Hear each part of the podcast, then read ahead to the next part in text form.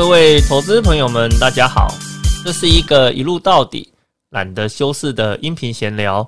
而我呢，是投资乐观偏多的古鱼老师，欢迎各位来到这个充满我个人投资观点的 Pocket 频道。今天来跟各位聊一聊关于投资趋势自动导航、国泰电动车 ETF 全攻略的一个讨论。关于电动车应该要怎样来做投资呢？我想这个部分呢，在去年哦，甚至前年，很多的投资朋友都在积极的寻找这个答案。特别呢，是我们看到去年哦，像 Tesla 的部分啊，股价在分割之后出现了一波的大涨哦。那这个部分的话呢，就激起了更多的投资人想要去了解，要怎样才能够参与到这样子的一个市场机会。但是啊，在过去。你要去参加电动车的一个投资哦，事实上不太容易啦哦，因为事实上电动车这个产业啊，它比如说呢，像车身啊、电子零组件啦，哦，那电控系统啦，哦，比如说像一些外部的组件啊、充电桩啊，哦，整整整个从上游、中游、下游来看，你能够投资的标的物非常的多哦。那当然呢，我们在投资电动车这样子的一个趋势之下。如果呢，你只去买单一档个股哦，你有可能呢，你在这个整个趋势的掌握度上面哦，相对来讲是会比较偏低的。所以，关于电动车投资的这个问题哦，大家都想要去参与，可是呢，却找不到一个好的工具，可以直接很简单的帮助投资人来解决这样子的一个问题哦。那我想啊，投资人是非常幸运的哦，因为呢。呃，在国泰投信这边呢，它推出了一档哦，国泰电动车 ETF 哦，那我们只需要透过这样子一档的一个产品，就可以呢非常轻松的来参与到整个电动车投资的一个趋势。那听到这边啊，我想很多的听众朋友呢，已经对这一档产品呢产生了一点兴趣，所以呢，我们也不要花太多的时间，我们呢赶快进入到我们的主题当中来帮各位介绍。这一档产品呢，它到底哦是怎样的一个投资工具哦？怎样来来帮助我们解决电动车趋势投资这样子的一个问题？那我们接下来跟各位谈的是电动车它的一个机会到底是在什么地方呢？哦，这个机会指的是两个，一个的话呢是它的投资机会，一个的话呢指的是它趋势发展的机会。那我们首先呢先来谈一下哈，电动车本身呢。事实上，哦，它是一个产业非常巨大的一个革命。我们传统啊买的车子，我们把它称为叫做燃油车。燃油车的话，就需要引擎啊，然后汽油啊去带动它啦。哦，然后呢，它整个那个呃整个维护的过程啊，哦，它是一个比较复杂的，所以。当你买了一台车子之后，相对衍生的就会有大量的一些什么维修养护的一些厂家来提供你相关的一个服务。那可是呢，如果是电动车呢？哦，电动车它号称可以直接把整个燃油车的部分哦去做了一个取代，它不需要呢复杂的所谓的那个燃油机哦，那也不需要呢复杂的一个传动机构，它只需要电池、传动杆。跟轮子，还有一些电子装置哦，它就可以组合成一台所谓的电动车哦。那当然了，老师这样子讲哦，感觉上好像把电动车讲的有点简单哦。事实上，你要怎么把这些组件好好的结合在一起，去发挥到它的一个效用哦？这中间还是有非常多的一个技术跟 know how 哦。只是说，我们单纯的从燃油车跟电动车的整个呃整个运转的一个结构上面来看。哦，电动车呢，它是相对来讲是比较简洁的，而且呢，一旦当电动车的趋势哦它形成之后，哦，事实上呢，传统燃油车需要的这些部品元件哦，在电动车里面绝大部分它都会被取代掉。哦，那既然它它会被取代掉的话，就代表这边呢是一个非常大的呃一个商机。而且如果说各位啊，你们有到百货公司。哦，去看过所谓的 Tesla 的实车展示啊，你一定会非常的惊讶哦。它整个车子里面呢，几乎是满满的哦电子装置哦，电子的仪表展哦，那电子的一个操控哦，它呃，整车的所有的控制元件的话，哦，几乎都是跟电子零组件相关的。那各位，你知道台湾最强的是什么吗？台湾最强的呢，就是这些所谓的半导体跟电子零组件的一个供应。所以呢，你如果有在注意到很多新闻的一个报道，你一定会听到这样子的一段话：电动车将会是台湾电子零组件的下一个哦非常巨大的一个商机。哦，它主要的原因就在这个地方。哦，整台车绝大部分既然都是电子零组件的话呢，那这不就代表台湾的厂商能够发挥的空间就会非常大了吗？哦，对不对？哦，所以呢，在为什么我们谈到电动车商机的时候，台湾的厂商都会非常亢奋？哦，一个主要的原因哦是在这个地方。那另外一个的话，哦，像电动车本身哦，它还会带着一个所谓的呃智慧联网的一个功能。所以呢，怎么在行进中呢去通讯？哦，怎么在行进中呢去传输资料？哦，那怎样呢让它的整个？呃，前后的一个侦测能够维持在一个非常灵敏的一个状况哦。那像这个部分的话，它就是又是另外一个电子零组件哦，非常呃巨大的一个商机。那另外一个各位要注意的，因为它不加油，所以呢，它用什么东西取代了汽油？哦，它是用电哦来取代的汽油，所以衍生而来的话，就有电池的商机跟充电桩的商机。以及呢，充电桩里面的各种特规的一个线材哦，那这也是一个非常呃庞大的一个商机。所以为什么电动车会让人这么觉得非常亢奋？哦，其实主要的原因就在于它背后的话，等同是一个非常庞大的一个替代性的商机。那当然呢，看到的商机还不够啊，因为事实上我们在过去在投资的时候，有时候这种东西感觉上就只是一个题材嘛。那如果说你在投资市场里待的比较久，你就会知道题材这种东西有可能今天有，明天就不见了。今天今年讨论的很热络，也许明年就不讨论了。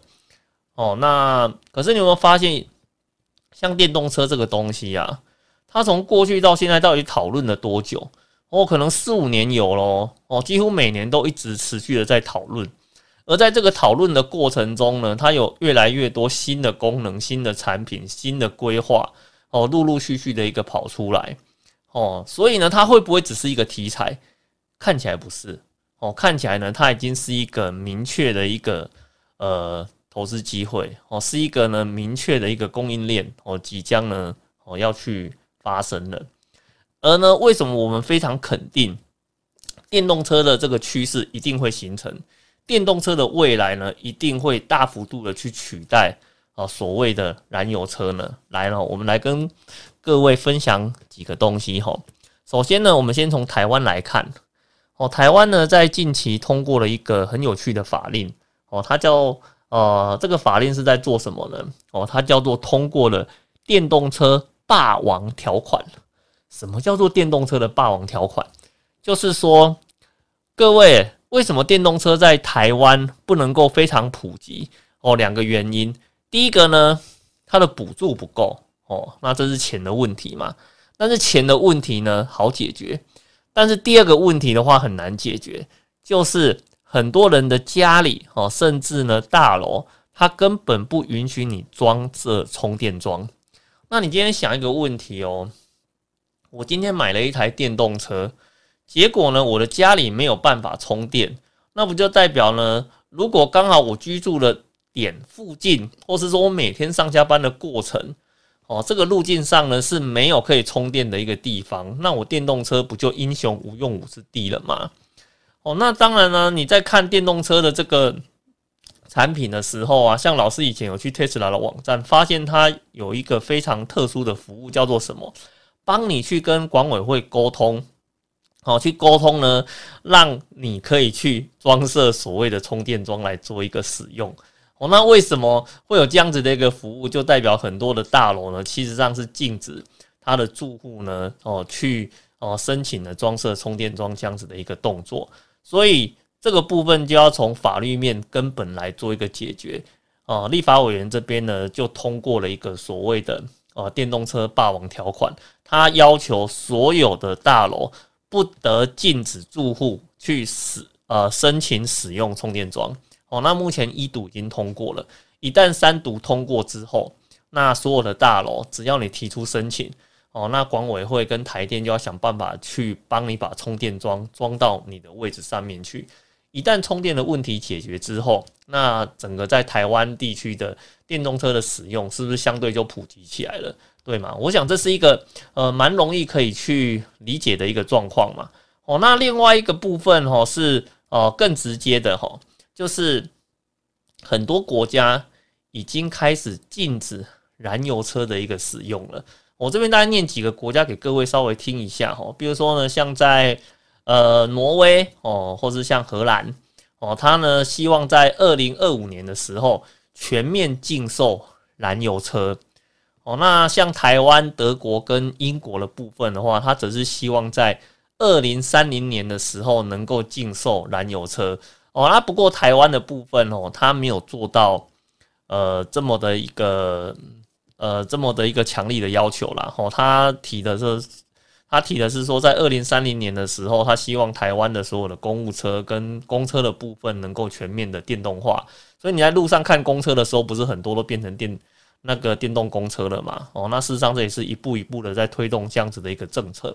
在二零三五年的时候，美国、日本跟中国哦，它也是要开始呢禁止呃销售燃油车。法国的部分呢，则是在二零四零年。诶，各位啊，这个所谓的禁售燃油车，它是一个政策哦，那也是一个法规。既然政策跟法规都已经出来了，就代表时间到了之后，如果这些旧的车厂还想要去贩售车子的话呢，那他的车子就必须从燃油车换成了电动车。所以这代表什么？这是一个强制性的行为哦，哦，这是一个强制性的行为哦。也就是说，法规已经把你的时间哦，你的 deadline 都写在那个地方了，你时间到。你就是必须要把你的车子的呃车种呢，从燃油车换成电动车哦。那一旦市面上销售燃油车的量变少了，后来的话不就都是电动车的一个天下了吗？所以各位你可以想一下，这个商机是不是很大？哦，其实这样子想起来的话，你就知道了，在法规面的部分哦，以及呢，在 在那个零组件的一个呃替代上面来讲的话呢，这整个都是个。哦，都是商机呀！哦，都是商机呀！那各位，这个商机到底有多大？哦，我们呢这边呢可以从所谓的呃资料上面来看，哈，以目前来讲，哦，以目前来讲，哦，电动车呢在今年的一个产量，哦，跟未来 十年后的一个产量，它的规模的大小，哦，将会差到十倍以上，哦。十倍以上的一个数量，也就是说，随着法规哦，各个国家开始陆陆续续的禁售燃油车哦，整个的需求的一个量呢，在未来的整个十几年之后，将会有十倍以上的一个成长哦。你把它算成复合成长率的话呢，少说有个二十五趴以上。所以这样子的一个趋势已经在成型哦，法规的部分呢，也全部都已经跟上来了。所以你说。电动车它会不会只是一个题材？事实上不是，我认为呢，它已经形成了一个供应链，它已经形成了一个明确的一个趋势。而投资人最大的一个问题呢，不在于说你不知道这个趋势正在发生，而是呢，你怎么去找到一个简单好用的产品，让你呢能够很轻易的呢去呃投资在这样子的一个趋势上。好的，我想呢，到目前为止啊，各位听众朋友已经都能够了解到哦，电动车这样子的一个议题，它已经不是一个所谓的题材了，它已经形成一个非常明确的投资趋势，而且呢，这个投资趋势是有世界各国的法规在背后支撑着它，所以呢，我们不用去怀疑哈，电动车它到底会不会是未来的一个投资主流，因为呢，它已经在路上了。而我们现在目前最大的一个问题是我怎么去找到一个简单好用的投资商品来参与到这整个电动车发展的趋势？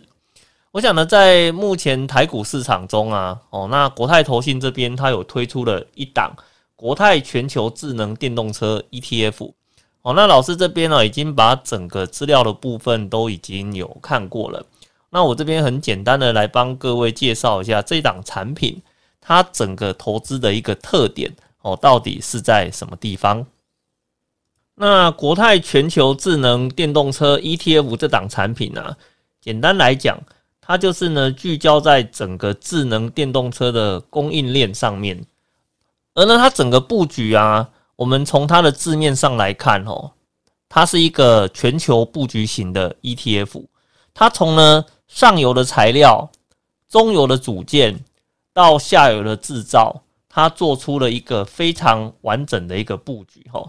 所以呢，我们这边呢，简单的哈来帮各位念一下哈，让各位可以了解一下它到底投资在哪几家公司上面呢？哦，比如说呢，它的整个成分股里面呢，哦，大概涵盖了十个国家。哦，那十个国家里面呢，有三十档的一个成分股。哦，那比如说呢，它有投资在大陆的哦，未来汽车，美国的 Tesla 哦，还有呢，像是在晶片供应的像恩智浦哦，Nomedia。哦，像电池供应的话，LG 化学。哦，或是像那个 Panasonic 松下电器，还有台湾最著名的那个电源供应管理的大厂哦，台达电哦，还有呢，像是在一发半导体的这一块哦，事实上，老师呢从这几档的成分股啊，各位就可以去了解到它的整个投资啊，哦，就是呢你在电动车的这整个产业链上面。你发现呢？谁站在一个非常关键的位置上？哦，那它这一档产品的话呢，他就去投资布局在这些哦具备关键位置的公司上面。所以呢，它的整个布局的话呢，既然他谈到的是上游、中游跟下游，他做出了一个完整的一个布局。那对投资人来讲，哦，它的一个概念会是什么？它就是呢，让你只要一档产品。哦，就可以呢，完整的去涵盖住整个电动车它发展的一个商机。哦，那当然呢，老师在看这整个内容的时候，有发现呢，事实上呢，它有特别偏重在两个地方。哦，它特别偏重在美国市场跟在中国市场的这一块。美国市场的部分，我想就是各位蛮耳熟能详的。哦，就是呢，整个 Tesla 上中下游的一个供应链。哦，那在中国市场的部分的话呢，则是哦投资在主要是投资在未来汽车的整个一个供应链上面。哦，那目前来讲的话，像在美国跟中国市场，它在整个电动车的一个发展哦，算是比较呃走脚步走的比较前面的哦，所以呢，它整个布局呢集中在这两个地方，我想这也是个非常呃合情合理的一个状况啦。哦，那当然了，我们在投资这种产品的时候啊。投资朋友通常都会有几个问题啦。首先，第一个，这样子的一个产品哦，只有国泰有嘛？哦，那在美股呢，有没有类似的一个标的物可以供选择？那另外一个就是，它跟指数比起来哦，因为像呃电动车，它事实上它像它就是一个主题型的产品嘛。那主题型的产品到底跟我们所谓的指标性的大盘去比，它的绩效有没有比较好？因为我们在以前的投资经验里面可以了解到，主题型的一个产的产品，哦，它因为集投资的标的物会集中在某个特定的产业上面，所以呢，它会有高风险高报酬的一个特性。那电动车听起来它是一个趋势，也是一个主题，那它是不是也有符合这样子的一个要件呢？好的，关于投资人的这两个问题，我这边呢，呃，统一来帮各位做一个解答吼。那事实上，在美国市场的部分呢，有没有类似的电动车 ETF？诶，有的哦。比如说呢，像呃 IDRV 哦，或是呢 DRIV 哦，或者是呢 KARS 哦，这三档的一个 ETF 产品，它也是投资在电动车上面哦。那像是呢国泰全球智能电动车的部分的话，它啊这档 ETF 的产品的话，那当然也是集中在。啊，投资在电动车整个产业上面啦，所以既然这么多档的一个产品，它都投资在电动车上面，那有些人可能会想说啊，那这样子，呃，如果美股市场的部分它的产品已经先发行出来了，那我去投资美股的产品会不会效果比较好一点？我想效果这个东西哦，都是最直接的，就是看绩效嘛，对不对？所以呢，老师这边。有帮各位找了一下资料哦，帮各位去理解一下这档产品呢，它整个成分股的设计到底优秀在什么地方好像老师刚刚讲的，已经发行了另外三档的电动车 ETF 哦，IDRV 啊，哦，DRIV 啊，或是 KARS 啊，这三档哦，在过去两年哦，它的绩效表现好不好？哦，事实上还不错哦。哦，它的绩效表现的话呢，呃，最好的那一档呢，交出了接近一百一十趴的一个报酬率。哦，最差的那一档呢，也交出了将近一百趴的一个报酬率。也就是说，这三档产品，哦，在美股市场已经发行了这三档电动车的一个产品。哦，它在过去两年的话，哦，因为有搭上整个产业的趋势，所以呢，它交出了接近一百，啊，一百到一百一十趴的一个报酬率。而呢，国泰全球智能电动车这一档产品，在相同的比较时间之下，各位，你知道它的报酬率哦到底有多少吗？它的报酬率呢是高达一百八十二趴，也就是说呢，在相同的时间点里面，它交出来的报酬率呢，比目前已经上市的 ETF 还要来得更好啊！所以啊，我会跟各位投资朋友讲啊，有时候投资这种东西呀。哦，最重要的话是看这档产品设计的好不好。如果产品设计的还不错的话呢，事实上呢，你根本不需要呢去舍近求远嘛，对不对？你在台股的市场里面呢，哦，然后呢，有了只要有了证券户，动动手指输入呢，呃，标的物的代码，你就可以轻松的来参与到电动车趋势的投资。你根本不需要绕路啊，透过副委托啊，透过海外券商啊，绕路呢到美国市场去投资哦。你绕了这么大的一段路，结果哦，它的整个投资绩效呢，还不如你直接在台股市场里面直接买这一档啊，所谓的国泰全球智能电动车的 ETF 的表现哦。那这样子的话，你绕路的目的到底在什么地方呢？所以呢，我在这边会来跟各位啊做一个说明啊，哈，就是有时候啊。其实你不需要绕路啦，吼，国内的厂商针对这种产品设计的部分，其实功力也是相当不错的，吼。我们当然说看相同的时间点的一个绩效就可以发现，哦，如果它的绩效还不错的话，各位就可以直接呢就近在台股市场里面来参与，哦，这样子的一个商品的投资，就一样可以掌握到电动车发展的呃一个趋势机会。所以呢，有时候啊，投资这种事情呢，哦，其实是不需要舍近求远的。我在台股市场中就有一档非常优秀的一个电动车 ETF 的一个产品，可以让呢所有的投资朋友轻轻松松的去参与到整个电动车趋势发展的一个机会。哦，那我想呢，在今年哈国泰投信这边呢，它又再度哦针对了整个投资趋势的部分设计了呃一档所谓的电动车 ETF 的产品。哦，经过。呃，绩效的一个回测比较，相同的时间点交出了比国外现行的电动车 ETF 更好的一个成呃成绩单。所以呢，像这样子的一档产品哦，国泰全球智能电动车的 ETF，如果呢你对于电动车的投资非常有兴趣的话呢，那我想呢各位投资朋友不妨可以关注这样子的一档产品。好的，那我想呢我们今天的呃一个 p o c a s t 哈就到这个地方。如果呢你喜欢老师的频道，希望呢，能够在第一时间呢，就可以听到老师最新的一些内容的讲解哦。那欢迎呢订阅老师的一个 p o c k e t 频道哦。那这样子的话呢，老师只要有新的内容上架，你都可以第一个时间哦收到通知哦。好的，那我们今天的一个说明就到这边，谢谢各位，拜拜。